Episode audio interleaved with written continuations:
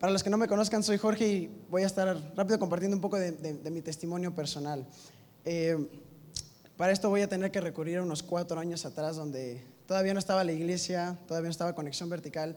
Yo estaba en secundaria y cuatro años, cuatro y medio atrás yo tenía como unos, si tengo ahorita 19, unos 15 años, 14 años, y estaba en la secundaria, ¿no? Y de repente pasa, estábamos buscando un profesor de inglés, este, precisamente Pablo eh, entró en la vacante y nos empezó a dar clases. Estábamos ya creo que en, tercero de secundaria, ¿no?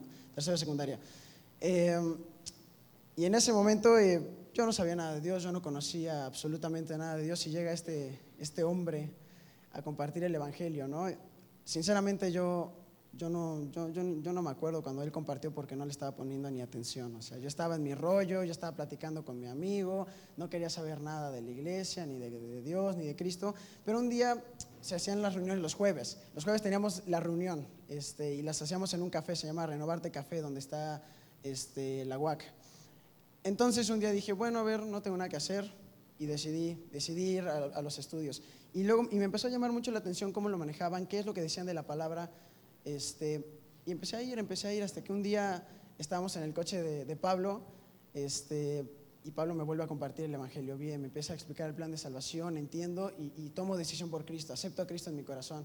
Y justo pasó que el siguiente día eran los bautizos.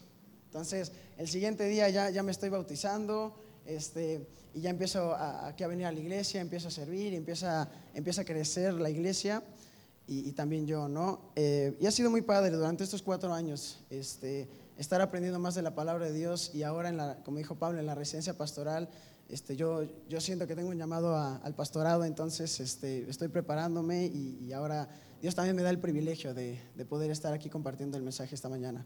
Pero ¿les parece si vamos a orar para comenzar? Muy bien, vamos a orar.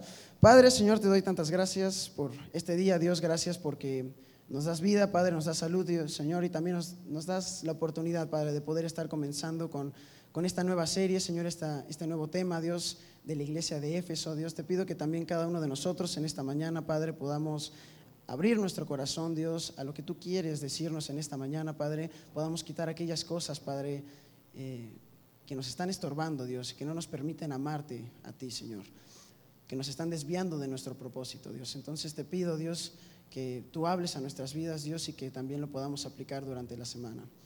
Te pido por todo esto en nombre de Cristo Jesús. Amén. Amén. Muy bien. Entonces, como ya vimos el video de introducción, estamos empezando una nueva serie que, que, bueno, para mí, o sea, para mi gusto dice las siete iglesias del Apocalipsis. Pero ahorita yo le voy a cambiar un poco el nombre. ¿Por qué? Vamos a estar estudiando y vamos a estar viendo al cabo de, estos tres meses estas siete iglesias y vamos a estar viendo algo muy interesante porque cada iglesia recibe un mensaje muy específico, muy específico de parte de Cristo. Si ustedes se acuerdan, estuvieron eh, con nosotros la serie pasada, estuvimos viendo una serie que se llamaba Últimas Palabras. ¿Quién estuvo en Últimas Palabras? Muy bien, casi todos. Ok. Para mí, esta serie se va a llamar Últimas Palabras versión 2. ¿Por qué? Porque si te acuerdas, en últimas palabras, estuvimos viendo el libro de 2 Timoteo y estuvimos viendo cómo en los últimos momentos de vida del apóstol Pablo, le empieza a hablar a Timoteo y le empieza a dar consejo. ¿Para qué? Para vivir una vida fielmente, ¿no? Y ahí Pablo empieza a, platicarnos todas sus experiencias conforme a lo que ha pasado, conforme a lo que ha vivido. Y a este joven Timoteo, que bueno, ya era también un adulto, les empieza a dar todo este tipo de consejos para que Timoteo guarde la fe, guarde el evangelio y pueda vivir piadosamente. Pero lo, que pero lo que vamos a estar viendo en esta serie son últimas palabras de Jesucristo. ¿Sabes por qué es tan importante esta serie que vamos a ver? Porque son palabras de Cristo resucitado.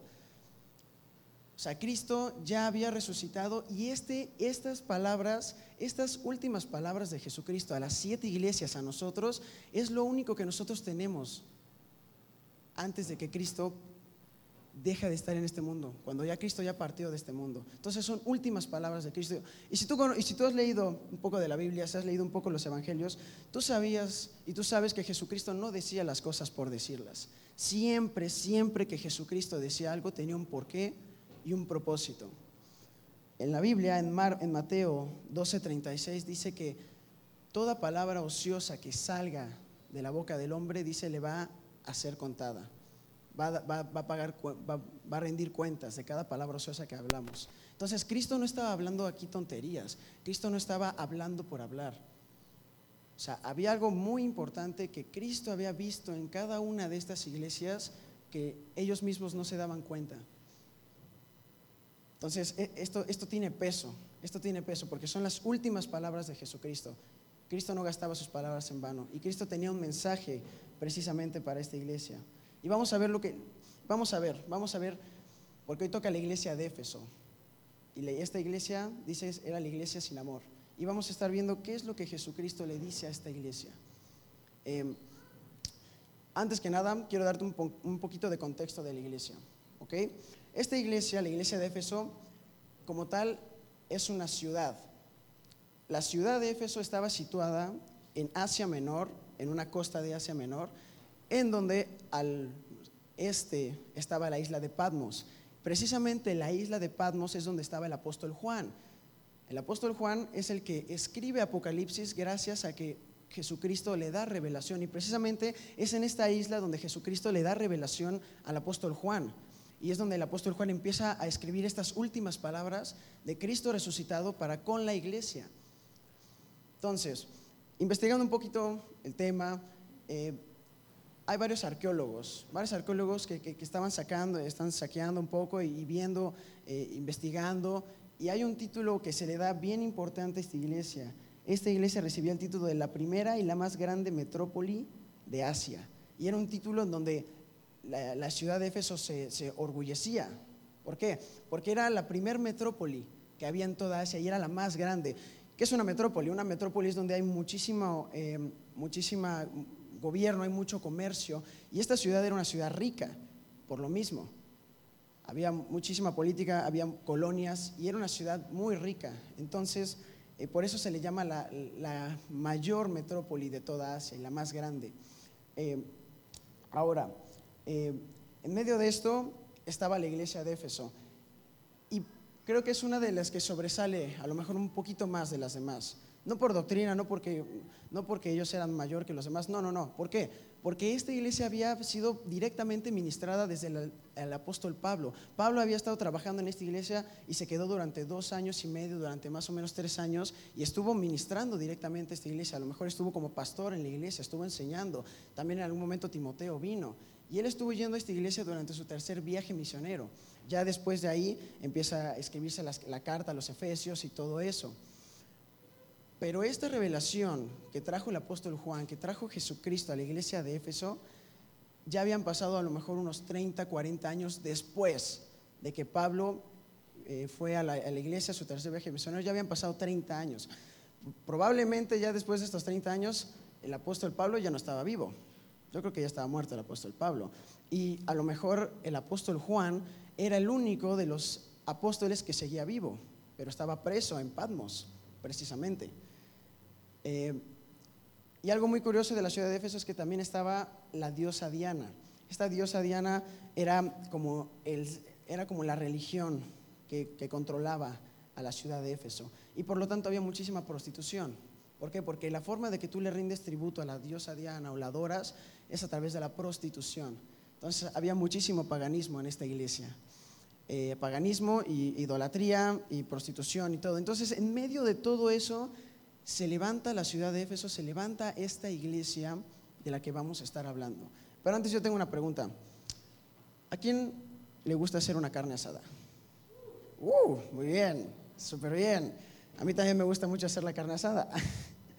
Pero, lejos de que te quede la carne bien bonita, lejos, de que le agregues el, pimiento y la cebollita y que se citronice la cebolla y que le no, eso, está muy bien, está, y eso te ayuda, ¿no? Y, sabe bien rica la carne.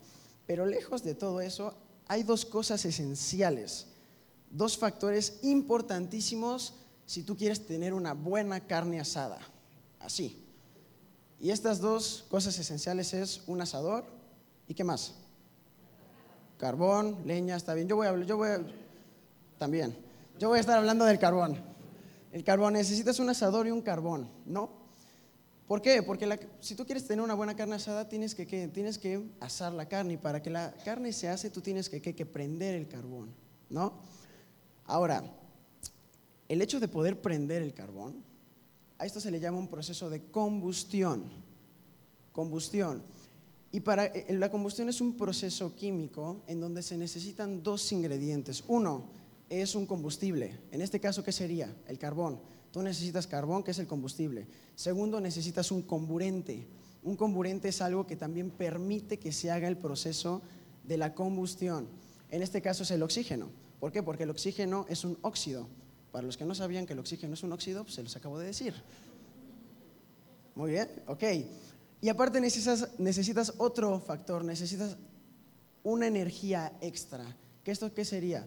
Sería la, la llamita, ¿no? Donde empieza. Entonces, cuando tú pones esa llamita en el carbón, el carbón empieza a encenderse y hay algo que con lo que tú te puedes dar cuenta que tu combustión está, es una buena combustión, que es el fuego. ¿Por qué? Porque el fuego es una reacción visible a la combustión. Entonces tú cuando empiezas a ver que el carbón poco a poco se está prendiendo, que el carbón poco a poco eh, se está calentando, es cuando tú dices, bueno, he llegado a aprender cómo se, cómo se prende el carbón. Y, ahí, ahí, es, ahí, está la clave. Ahora, ¿por qué te digo todo esto? No te, no te lo digo para que, porque piense que no sepas prender el carbón. Yo sé que tú sabes prender el carbón. Yo sé. Y yo sé que tú no necesitas esta clase de química donde necesitas el óxido y necesitas que el carbón y que y gracias a, que tú estimulas el oxígeno. No, no, no, no, no. Yo sé, yo sé que tú sabes hacer una carne asada. Muy bien. Pero te lo digo por qué. Porque precisamente la iglesia de Éfeso cayó en este problema. ¿Sabes qué le pasó a la iglesia de Éfeso? A la iglesia de Éfeso se le apagó el carbón. Su carbón estaba frío ya no producía ese fuego, ya no producía ese calor. No es, no es curioso que a esta iglesia se le diga la iglesia sin amor, porque a esta iglesia se le apagó el carbón.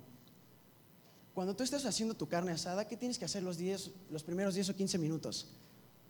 Tienes que estar acá, ¿no? A lo mejor algunos son un poquito más flojos y tienen un, soplador, ¿no? Y empiezan con el soplador.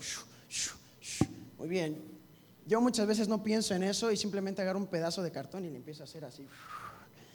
Eso me, da músculo también. No, muy bien. Necesitas estar haciendo así constantemente. ¿Para qué? Para que precisamente cuando tú empiezas a aventar el oxígeno, ese oxígeno va a hacer que el carbón empiece a prender más fuerte y que prenda bien, porque el carbón está diseñado para que una vez que prenda, es constante, Tú puedes darte cuenta, muchas veces estás en la carne asada, comes, ya disfrutas, te ríes y todo, y te acercas a la parrilla, la tocas y es como que no, sigue caliente, y incluso tienes que echarle agua para que se apague. Pero esta iglesia no fue constante. Esta iglesia empezó bien, esta iglesia era una iglesia, es un mensaje a creyentes, era un mensaje una iglesia que conocía a Dios, que ya había aceptado a Cristo en su corazón y que ya había empezado a crecer y, empezaba a leer su Biblia y, eso generó ese amor por Dios y todo lo, lo, que ellos hacían lo hacían para gloria de Dios. Pero pasó algo en esta iglesia que dejaron de ser constantes, dejaron de echarle oxígeno y eso hizo que el carbón se apagara. Eso hizo que ellos perdieran su enfoque en Cristo. Dejaron de amar a Dios su amor por Dios se, apagó. ¿Y qué pasa cuando un carbón se apaga? No sirve para nada. Cuando un carbón se enfría ya no tiene propósito. Y no te lo digo porque la iglesia hacía carnes asadas, pero eso le pasó a la iglesia, se le apagó el carbón. Y fíjate que vamos a estar hablando, vamos a estar hablando de este pasaje. Y lo que quiero que te quedes en esta mañana con esta iglesia es que nosotros debemos amar más a Dios que las cosas que hacemos para Dios. Vuelvo a repetírtelo. Nosotros debemos amar más a Dios que las cosas que hacemos para Dios. Vamos a empezar a leer este pasaje, así que acompáñame, vamos a abrir nuestras Biblias en Apocalipsis 2, 1 y 4. Si no tienes Biblia o no tienes una copia de la Biblia, no te preocupes, los versículos van a aparecer atrásito de mí. Muy bien, empecemos. Dice Apocalipsis 2, 1 al 4, dice, escribe al ángel de la iglesia en Éfeso. Dice, el que tiene las siete estrellas en su diestra, el que anda en medio de los siete candeleros de oro, dice esto, yo conozco tus obras y tu arduo trabajo y paciencia, y que no puedes soportar a los malos, y has probado a los que se dicen ser apóstoles y no lo son, y los has hallado mentirosos, y has sufrido, y has tenido paciencia, y has trabajado arduamente por amor de mi nombre, y no has desmayado. Pero, cha, cha, cha, cha, chan, pero tengo contra ti que has dejado tu primer amor.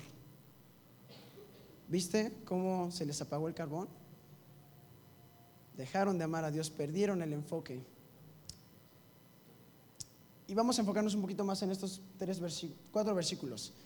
Cuando, cuando está hablando de las siete estrellas a su diestra, las siete estrellas eran los siete ángeles de las siete iglesias. Y cuando está hablando de los siete candeleros de oro, está hablando precisamente de las siete iglesias. Y el que se movía en medio, de, el, que tenía a su izquierda las estrellas el que andaba en medio de los siete candeleros de oro era Cristo. Por eso es un mensaje de Cristo a la iglesia. ¿Ok? Y fíjate que es bien interesante cómo en los primeros, en el, versículo 2 y en el versículo 1, Cristo felicita a esta iglesia. Cristo le dice, hey, buen trabajo, estás haciendo un excelente trabajo, estás haciendo muy buenas cosas. Fíjate en los, Ay, está el versículo acá, pero fíjate en el versículo 3, dice, has sufrido y has tenido paciencia y has trabajado arduamente por amor de mi nombre y no has desmayado. Esas tres características, nadie sufre por sufrir, nadie trabaja arduamente si no es porque está enfocado en un propósito, en un objetivo. Y esta iglesia se estaba esforzando, estaba trabajando arduamente, ¿por qué? Porque era una iglesia que estaba comprometida, era una iglesia muy activa, que estaba trabajando tanto dentro de la iglesia como dentro de sus propias vidas. Y era una iglesia que estaba sirviendo honesta y fielmente, porque conocían a Cristo, amaban a Cristo, querían hacer todo por amor de Cristo. Por eso Cristo los felicita, dice, están haciendo muy buenas cosas, están clavadísimos, están comprometidos con lo que están haciendo, están haciendo un buen trabajo. Y esta iglesia también dice, versículo 2, dice que no podía soportar a los malos, que probaba a los que desean ser apóstoles y los hallaba mentirosos. Eso me está hablando que esta iglesia era una iglesia madura, era una, era una iglesia que tenía conocimiento de la palabra de Dios, sabía quién era Cristo y no se andaba con tonterías de, no, que no sé qué, que eh, sí, bueno, pero no, no, no, sabía, tenía principios, tenía fundamentos. Tenía tantos principios, fundamentos de la palabra de Dios que cuando alguien se paraba y decía, hey, yo soy un apóstol que no sé qué enviado, no, no, no, decía, no, los hallaban mentirosos y pum, porque tenían conocimiento de la palabra de Dios, sabían perfectamente quién era Dios en sus vidas y también tenían buena doctrina. Vuelvo a lo mismo, el apóstol Pablo estuvo ministrando directamente esta iglesia durante dos, tres años. Entonces esta iglesia tenía una muy buena doctrina. Pero, cuando dice, pero tengo contra ti que has dejado tu primer amor, es como esas películas cuando están tocando todo muy bonito y de repente alguien se desafina y es como, espérate, espérate. Bueno, yo no sé si las han visto, pero a mí me ha pasado, es muy chistoso. Ya. Em, esta iglesia, de repente Cristo les dice, hey, dejaste tu primer amor. Y esta iglesia, yo me imagino su reacción, ¿sabes qué debe ser? A ver, espérate, espérate, espérate. A ver, ¿te equivocaste, Cristo? O sea, ¿cómo que me estás hablando a mí? ¿Cómo que, cómo que dejé de mi primer amor? ¿Cómo que dejé de amarte? Si yo estoy sirviendo todo el tiempo los domingos, si yo estoy escuchando todas las predicaciones el domingo, si yo la mayoría de las veces estoy haciendo mi devocional, ¿cómo me dices que, cómo me dices que ya, ya no te estoy amando? Si estoy haciendo esto, esto, esto, esto, esto, esto, estoy fielmente, estoy trabajando arduamente, ¿cómo, ¿cómo me dices que yo dejé mi primer amor? Y si estás tomando nota, vamos al primer punto. Y el primer punto es amar más las cosas nos hace perder el enfoque de para quién las hacemos. Vuelvo a repetir, amar más las cosas nos hace perder el enfoque de para quién las hacemos. Por eso esta iglesia se quedó tan sorprendida, porque estaban sirviendo y estaban haciendo muchas cosas buenas para la iglesia en sus propias vidas y estaban ministrando a la iglesia. Pero Cristo les dice, solamente tengo algo que decirte, ya no me amas a mí. Y esta iglesia se queda, oye, pero si yo estoy haciendo todo, todo por ti, ¿cómo dices que ya no te amo? ¿Cómo dices que, que, que te saqué de mi vida?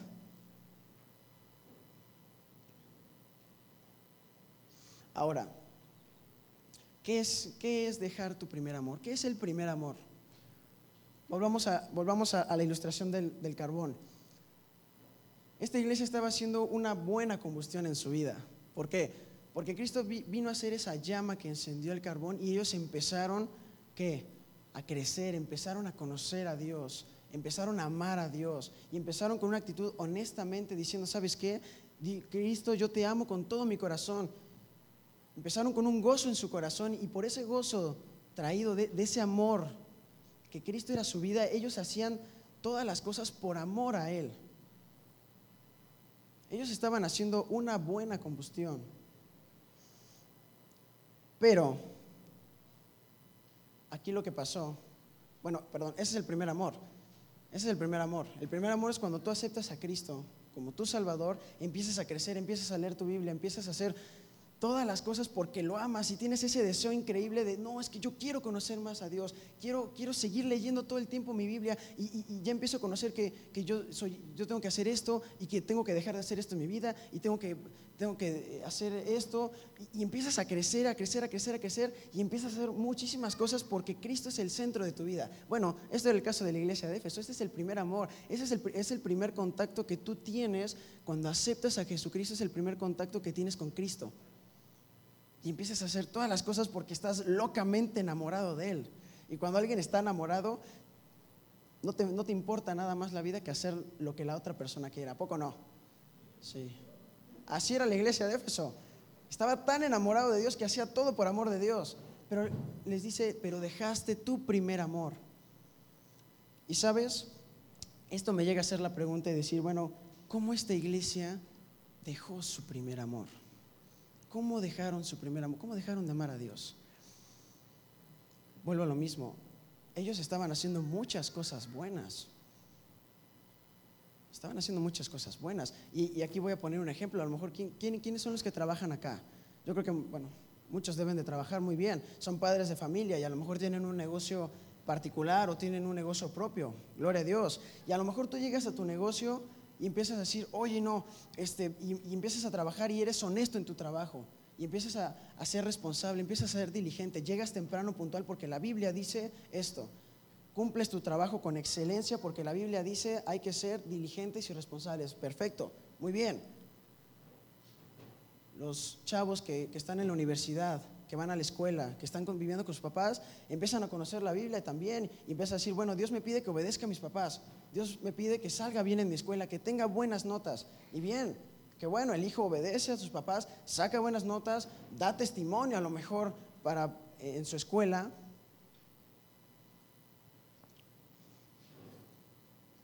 Pero, ¿sabes? Hasta una persona que no es creyente puede hacer buenas cosas. Una persona que, no conoce a Dios puede hacer buenas cosas. Una persona que no conoce a Dios puede esforzarse en su trabajo. Una persona que no conoce a Dios puede, puede ser honesto y puede ser diligente en su trabajo. La cosa aquí es que esta iglesia, volviendo al punto, dice que amó más las amar más las cosas nos hacen perder el enfoque de para quién lo hacemos. Esta iglesia estaba haciendo todas muy buenas obras, buenísimas obras. Cristo lo felicita por las obras que estaba haciendo. Pero se enfocaron más en lo que estaban haciendo que para quién lo estaban haciendo. Eso fue el problema de esta iglesia. Se concentraron más en que les, hubiera, que, les, que saliera excelente, que me esforzara, que fuera honesto, que no sé qué. Pero ya no lo estaban haciendo por amor a Dios porque perdieron su enfoque, se enfriaron, dejaron de amar a Dios y empezaron a amar más las cosas que estaban haciendo. Ahora, tú me puedes preguntar, o sea, bueno, si el punto es amar a Dios, entonces vamos a ocuparnos de amar al Dios que servimos que en las cosas que nosotros hacemos. Ese es el punto. Y ahora tú me puedes decir, oye, bueno, pero, pero ¿cómo puedo yo saber si yo perdí mi primer amor? ¿Cómo puedo diferenciar? Porque las personas que perdieron el primer amor eran personas que estaban sirviendo fielmente en la iglesia, eran personas que estaban al tiro, eran las primeras en llegar y escuchar la predicación, eran las personas que estaban constantemente escuchando de, Dios. ¿Cómo puedo diferenciar entonces de una persona que hace las mismas cosas, que hace bien, buenas esas cosas, pero a lo mejor ya perdió su primer amor? ¿Y cómo puedo diferenciar a la persona que realmente está en su primer amor? Y aquí está la clave. Cuando tú haces las cosas, cuando tú haces las cosas ya como un deber, que como un querer, cuidado. Cuando tú ya empiezas a tomar una actitud, porque tú puedes tener toda la agenda. Yo me acuerdo cuando, cuando estaba con mi papá de chiquito y mientras iban pasando los días, mi papá tenía su agenda y creo que hasta ahorita la sigue teniendo, o sea, es como su segunda esposa de mi papá la agenda. Este, y está anotando y anotando, y conforme va pasando los días va anotando, va anotando, va anotando. Muy bien, qué bueno, está haciendo buenas cosas, ¿no? A lo mejor el sábado lo, em, eh, pone, bueno, yo voy a pasar tiempo con mis hijos, voy a trabajar para sacar dinero para ellos, eh, voy a tener tiempo para platicar con mi esposa. Son cosas buenas, claro que sí, pero hay una diferencia muy grande en hacer las cosas con amor y en hacer las cosas por amor.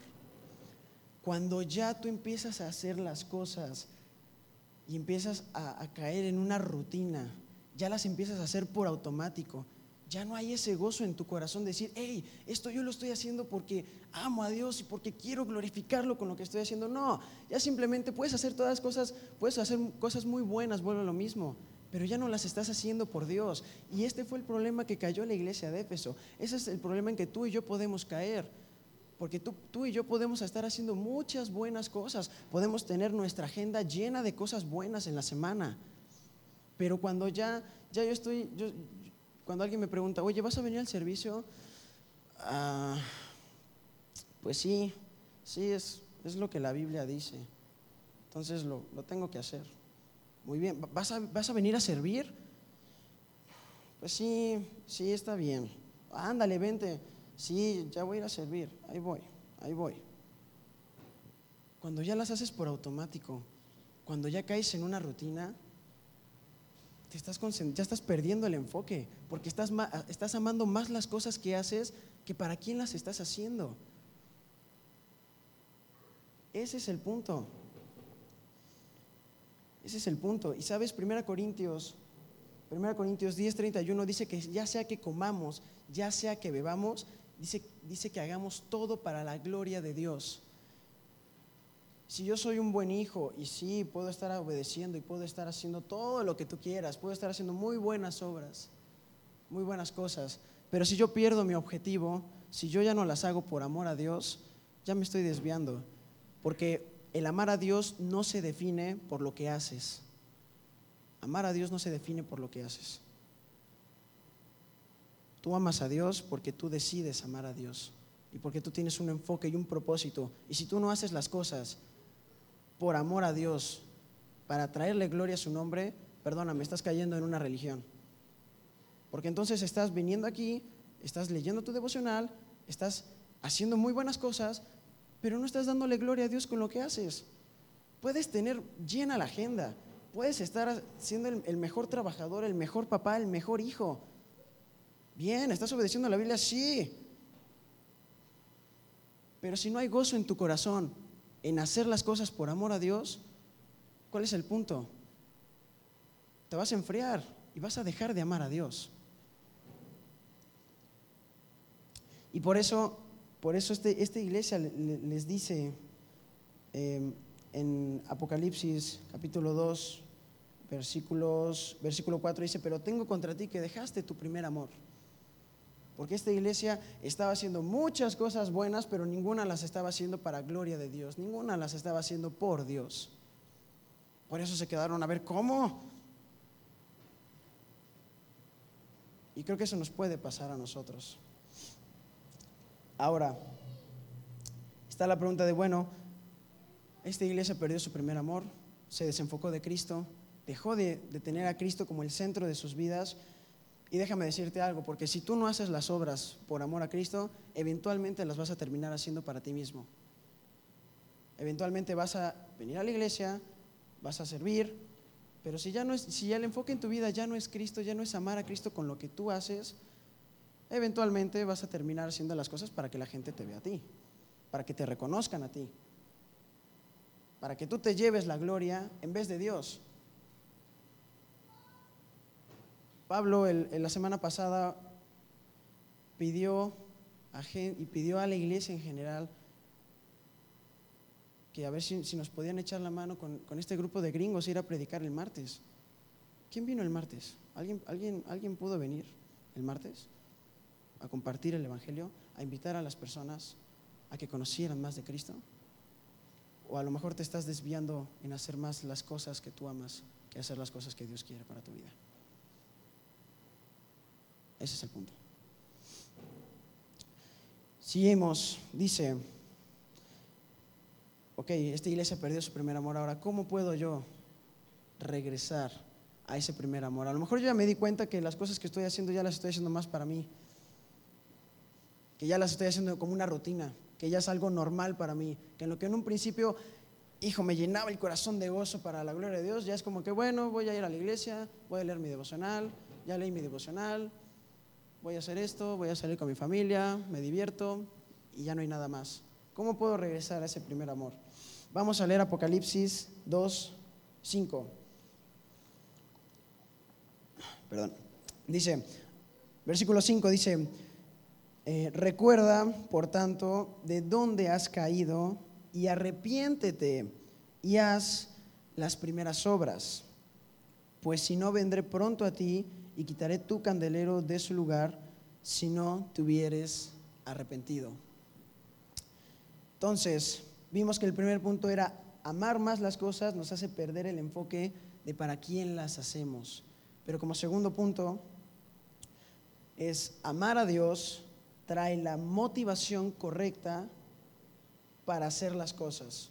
Vuelvo a repetirlo. Amar a Dios trae la motivación correcta para hacer las cosas. Y en el versículo 5 dice algo muy interesante y, y Cristo le manda a esta iglesia tres cosas. Le dice, recuerda, por tanto, de dónde has caído, arrepiéntete y haz las primeras obras. Todo eso se liga, todo eso va junto. Si tú no recuerdas, no puedes arrepentirte. Si tú no recuerdas y te arrepientes, no puedes hacer las primeras obras. Pero ¿por qué Cristo les está diciendo, recuerda de dónde has caído? ¿Por qué?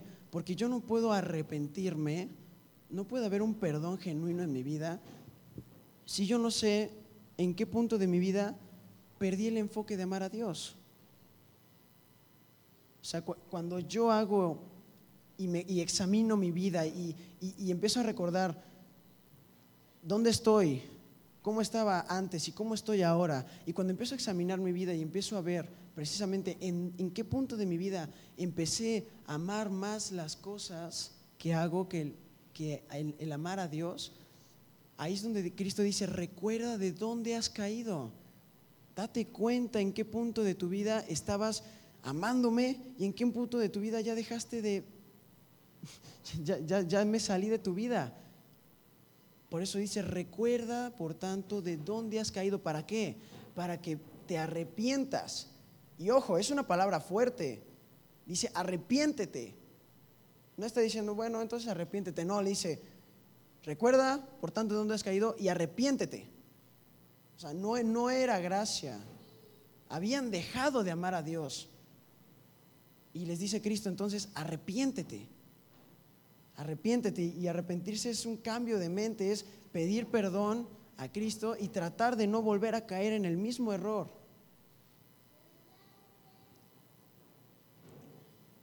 Y luego por último dice, y haz las primeras obras hacer las primeras obras es volver al inicio cuando tú hacías las cosas por amor a Dios. Y aquí está la cosa. hacer las primeras obras es volverte a compartir a ti mismo el Evangelio. Porque tú ya no sientes gozo en tu vida por Dios. Ese Dios tan increíble que una vez fue para ti, que estarías dispuesto a morir y a, y a servir en donde tú quisieras, ya pasó de ser un Dios de, ah, sí, voy a servir. Dejaste de amar a Dios. Ya no hay gozo en tu vida y por eso dice, vuelve a las primeras obras, vuélvete a compartir el Evangelio. Es increíble que hay pastores, porque ojo, todo, cualquiera de nosotros, tú tanto como yo, tanto como Alex, tanto como Pablo, pueden perder su primer amor. Un pastor puede estar aquí, puede estar hablando y puede estar haciendo su devocional y puede estar dando mensajes, pero padrísimos todos los fines de los domingos. Pero ya no, ya no, a lo mejor ya lo hace sin amor por Dios. Simplemente lo hace porque es lo que tiene que hacer, porque es, es, lo que yo como papá, yo como hijo, pues es lo que me toque hacer y punto. No, así no funciona. Así no funciona. Tú tienes que volver a, compartir a compartirte el Evangelio, volver a recordar qué fue lo que te llevó a amar a Dios, volver a recordar a ese hombre que vino a morir más, hace más de dos mil años en una cruz, que derramó su sangre para perdonar tus pecados y darte vida eterna. Es volver a recordar esa hermosura, ese, ese Dios todopoderoso, ese, ese Dios que tiene un amor tan increíble para contigo, tan incondicional, que estuvo dispuesto a morir en la cruz por ti y que te dio la oportunidad de que tú le sirvas a Él. La Biblia dice que somos hechura suya, creados en Cristo Jesús, ¿para qué? ¿Para qué? Muy bien, creados en Cristo Jesús para buenas obras. O sea, no está hablando solamente de la iglesia, no está hablando solamente de hacer buenas obras en la iglesia, Tú estás en la iglesia, pero cuando estás fuera de, la iglesia, ¿estás haciendo obras o no? ¿Estás haciendo cosas?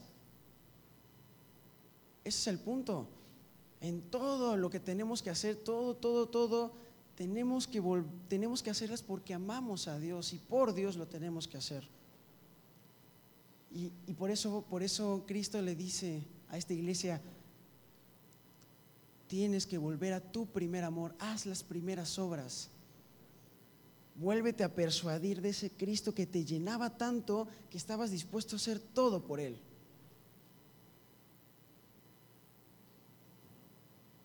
Ese es el punto. ¿Por qué? Porque el Evangelio nos cambia. Eh, con el Evangelio conocemos a Dios. Con el Evangelio podemos experimentar más el amor de Dios. Y si yo eh, no, también no paso ese tiempo con Dios, no paso ese tiempo en su palabra, no trato de conocerlo, no trato de, de adentrarme más en ese Dios, que nunca lo voy a dejar de conocer, eventualmente me voy a ir enfriando.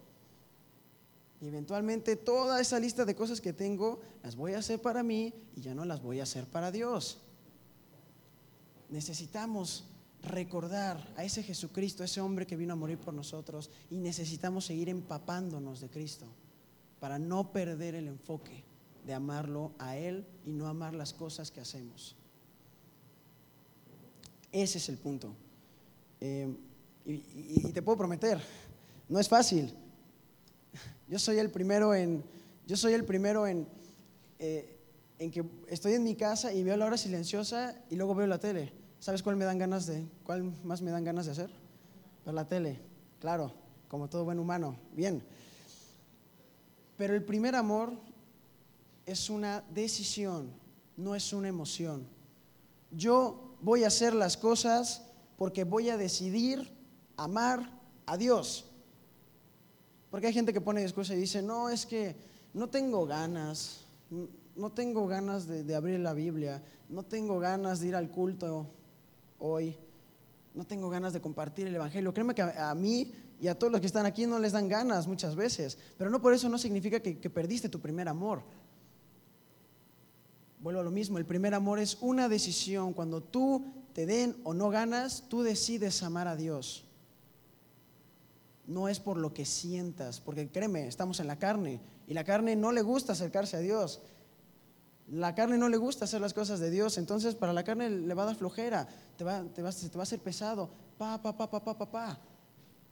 Pero amar a Dios tiene que ver con una decisión que tú y yo hacemos todos los días al levantarnos cuando abrimos los ojos y cuando cerramos los ojos, yo tengo que decidir amar a Dios. Yo tengo que decidir hacer las cosas por amor de Dios. No es una emoción, es una decisión que hacemos cada uno de nosotros. Siguiendo, Apocalipsis 2, 6 y 7 dice, pero tienes esto, que aborreces las obras de los nicolaitas, las cuales yo también aborrezco. Dice, el que tiene oído, Oiga lo que el Espíritu dice a las iglesias. Al que venciere le daré de comer del árbol de la vida, el cual está en medio del paraíso de Dios. Se están preguntando qué eran los Nicolaitas, era, un, era una secta como herética que estaba en esos tiempos, en donde combinaban como la, idolatría con, actos inmorales. Entonces e, era una secta, pero fíjate qué interesante que después de que Cristo les dice, hey, estás haciendo buenas cosas, pero dejaste de, amarme y pa, pa, pa, pa, pa, y les da duro en la talacha, les dice, pero tienes esto. Dice, dice versículo 7, perdón 6, pero tienes esto, que aborreces las obras de los nicolaitas, las cuales yo también aborrezco. Y es como Cristo diciendo, hey, espérate, ok, tú, tú empezaste bien tu carrera, tú empezaste amándome a mí, perdiste tu, tu amor en el camino por mí, vuelve a mí, vuelve a mí. Pero le dice, hey, pero tienes esto. ¿Y qué les estaba diciendo? Estaba diciendo, hey, no todo está perdido. Todavía tienes oportunidad. No todo es talacha, talacha, talacha, pecador. No, dice, tienes esto. Todavía tienes la oportunidad de volver a mí. Y ya para terminar, eh, reflexionar, reflexionar acerca de esto, porque ¿cuál es el primer mandamiento de la palabra de Dios? Ajá. ¿Qué más? Está bien. Amarás a Dios sobre todas las cosas. Muy bien. ¿Eso qué implica? Hay un versículo en Jeremías que dice, amarás al Señor tu Dios con todo tu corazón, con toda tu mente y con toda tu alma. Esta iglesia se desvió. Ya no estaban amando a Dios. Y lo que quiere Dios para tu vida es que tú con todo tu corazón nunca pierdas el enfoque y tú siempre estés amando a Dios. Eso es lo que quiere Dios para tu vida. Que tú no pierdas el enfoque por las cosas que haces, sino que todo el tiempo tú estés amando a Dios y sepas por quién haces las cosas. Pero eso tiene que ver con amar a Dios con todo tu corazón, con toda tu mente, con toda tu alma, todo el tiempo, todos los días, todos los meses, todos los años. Eso implica eh, y sabes, volviendo a la ilustración, ¿tú sabes cómo es visible cuando, cuando la combustión se está haciendo? El fuego, ya lo dije, ¿no? Cuando un creyente, cuando un cristiano no está enfocado en amar a Dios, ¿sabes qué es la primera cosa que se manifiesta en su vida? No tiene amor. No tiene amor ni tanto para con Dios y no tiene amor para con los demás hace, hace, hace muy bien, qué bonito, qué bonito, hace, hace, pero no hay amor en su vida porque no ama a Dios.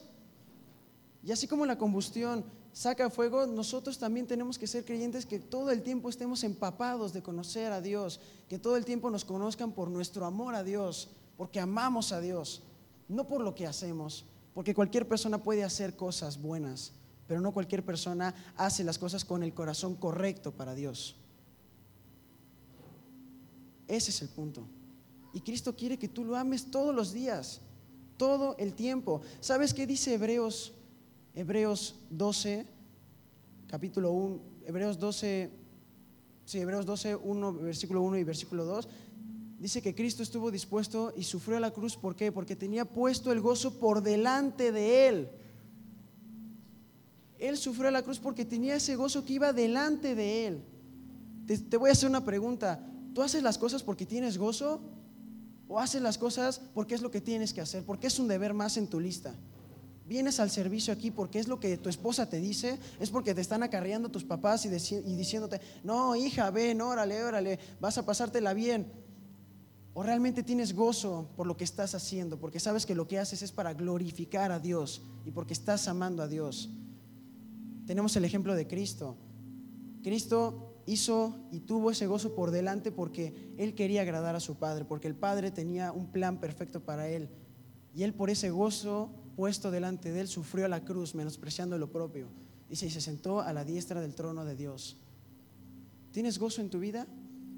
¿Haces las cosas por gozo? ¿Haces las cosas porque amas a Dios?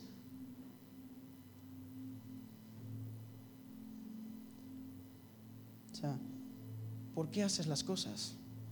¿Apuntas un propósito o ya las haces por hacerlas? O sea, ves como una cosa más, o sea, ves la Biblia como una cosa más que obedecer. o ves la Biblia como la oportunidad todos los días de encontrarte con ese Dios y amar más a Dios. Pensemos, pensemos, porque esta iglesia pensó que estaba bien. Esta iglesia pensó que estaba bien, pero no tenía su enfoque en amar a Dios.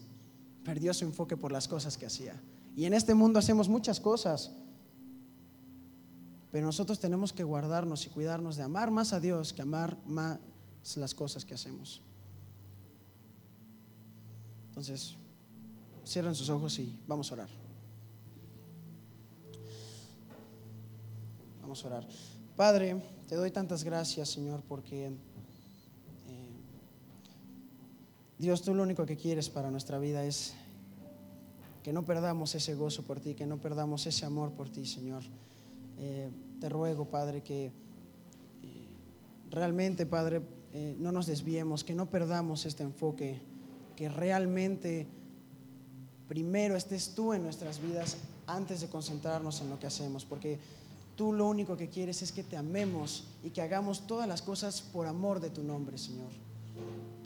Te pido por cada uno de nosotros, Dios, que, que realmente podamos estar examinando nuestras vidas, podamos estar examinando lo que hacemos y el por qué lo hacemos y si realmente lo hacemos para ti. Te ruego, Dios, que cualquier cosa, Señor, cualquier eh, dificultad, Señor, cualquier cosa que nos esté impidiendo, aún nosotros mismos, de no poder amarte a ti, Señor, podamos entregártelo, podamos arrepentirnos, Señor, y, y realmente podamos volver a tu evangelio, Dios, que realmente podamos amarte, que realmente podamos glorificarte, Señor, porque eso es el punto, Dios, vivir para ti y darte la gloria solamente a ti. Te doy gracias, Señor, en nombre de Cristo Jesús.